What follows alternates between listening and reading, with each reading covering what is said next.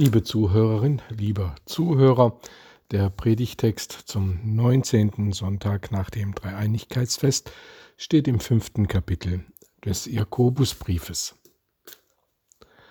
Leidet jemand unter euch, der bete? Ist jemand guten Mutes, der singe Psalmen?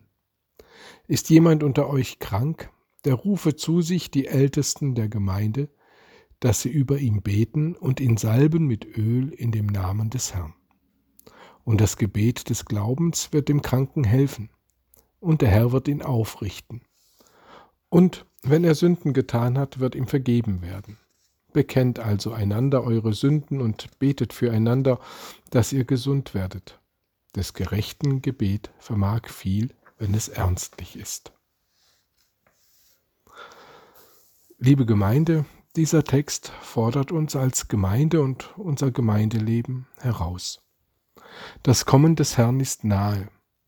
Das bildete den Rahmen für das Leben der Christen, an die der Apostel Jakobus seinen Brief richtete. Der Grundton heißt Zuversicht und gegenseitiges Vertrauen.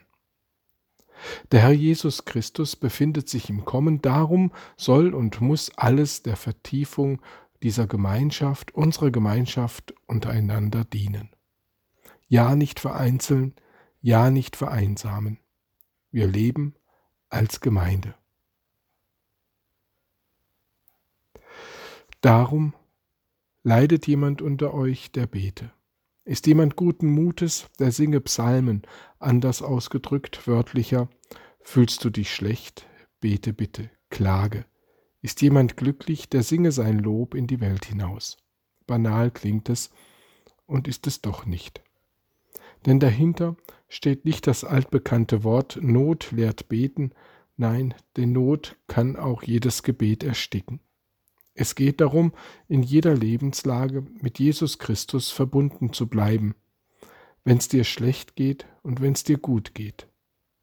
Dein ganzes Leben ist im Vertrauen in, auf Jesus Christus eingebettet, umgeben. Dein ganzes Leben ist im Vertrauen auf Jesus Christus eingebettet. Und das darf, soll, kann und will zur Sprache kommen. Denn Jesus Christus ist ja schon unterwegs zu dir. Das Kommen des Herrn ist nahe. Ist jemand krank unter euch, der rufe zu sich die Ältesten der Gemeinde, damit sie mit dir beten und dich salben im Namen des Herrn. Krankheit macht einsam, in der christlichen Gemeinde aber offensichtlich nicht. Alles dient der Vertiefung der Gemeinschaft mit Jesus Christus. Da stehen wir vielleicht ein wenig beschämt da, wie selbstverständlich das klingt. Ruft die Gemeindeleiter dass sie für dich beten und dich salben, wenn du krank bist, damit es besser wird und du gesund wirst. Das Salböl war übrigens ein Duftöl, heute würde man sagen Parfüm.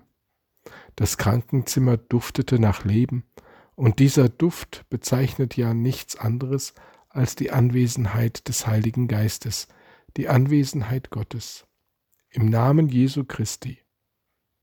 Ja, da stehen wir vielleicht ein wenig beschämt da, unsicher, zweifelnd. Ist das ernst gemeint?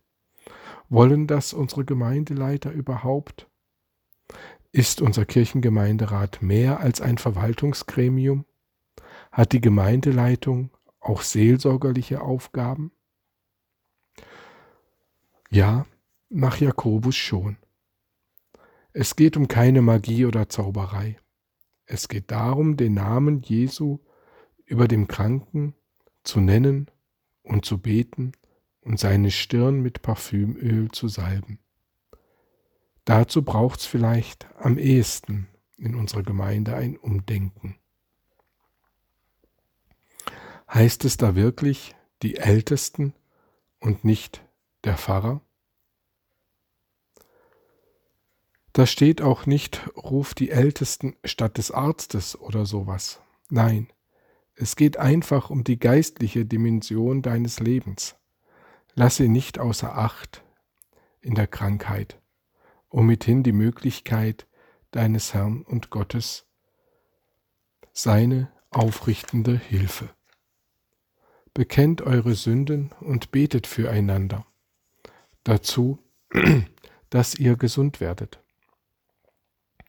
Heute ist es kein Geheimnis mehr, dass viele Krankheiten auch seelische Komponenten besitzen. Innere und äußere Not, Leib und Seele lassen sich nicht so einfach trennen, wie wir es jahrzehntelang gedacht haben. Leibsorge und Seelsorge gehören zusammen. Dazu macht Jakobus Mut. Bringt die gesamte Not eines Menschen vor Gott, die innere, seelische und die äußere, das, was ihm, was ihn im Inneren bedrückt und belastet und das, was ihn an körperlicher Last plagt. Es geht überhaupt nicht um irgendwelche unseligen Rückschlüsse. Weil der oder die ans Krankenbett gefesselt ist, müssen sie irgendeine Sünde getan haben. Nein, es geht um den ganzen Menschen in all seiner Not. Und von innerer Last frei zu werden, auch das ist heute bekannt, unterstützt positiv den Heilungsverlauf. Manchmal waren uns die alten Christen vor 2000 Jahren wohl etwas voraus. Darum lädt Jakobus die Gemeinde ein, so bekennt nun einander die Sünden. Spätestens hier gehen bei vielen die Rollläden runter und werden Türen verschlossen und das Licht ausgeschaltet. Denn große Scheu und Misstrauen herrschen hier vor.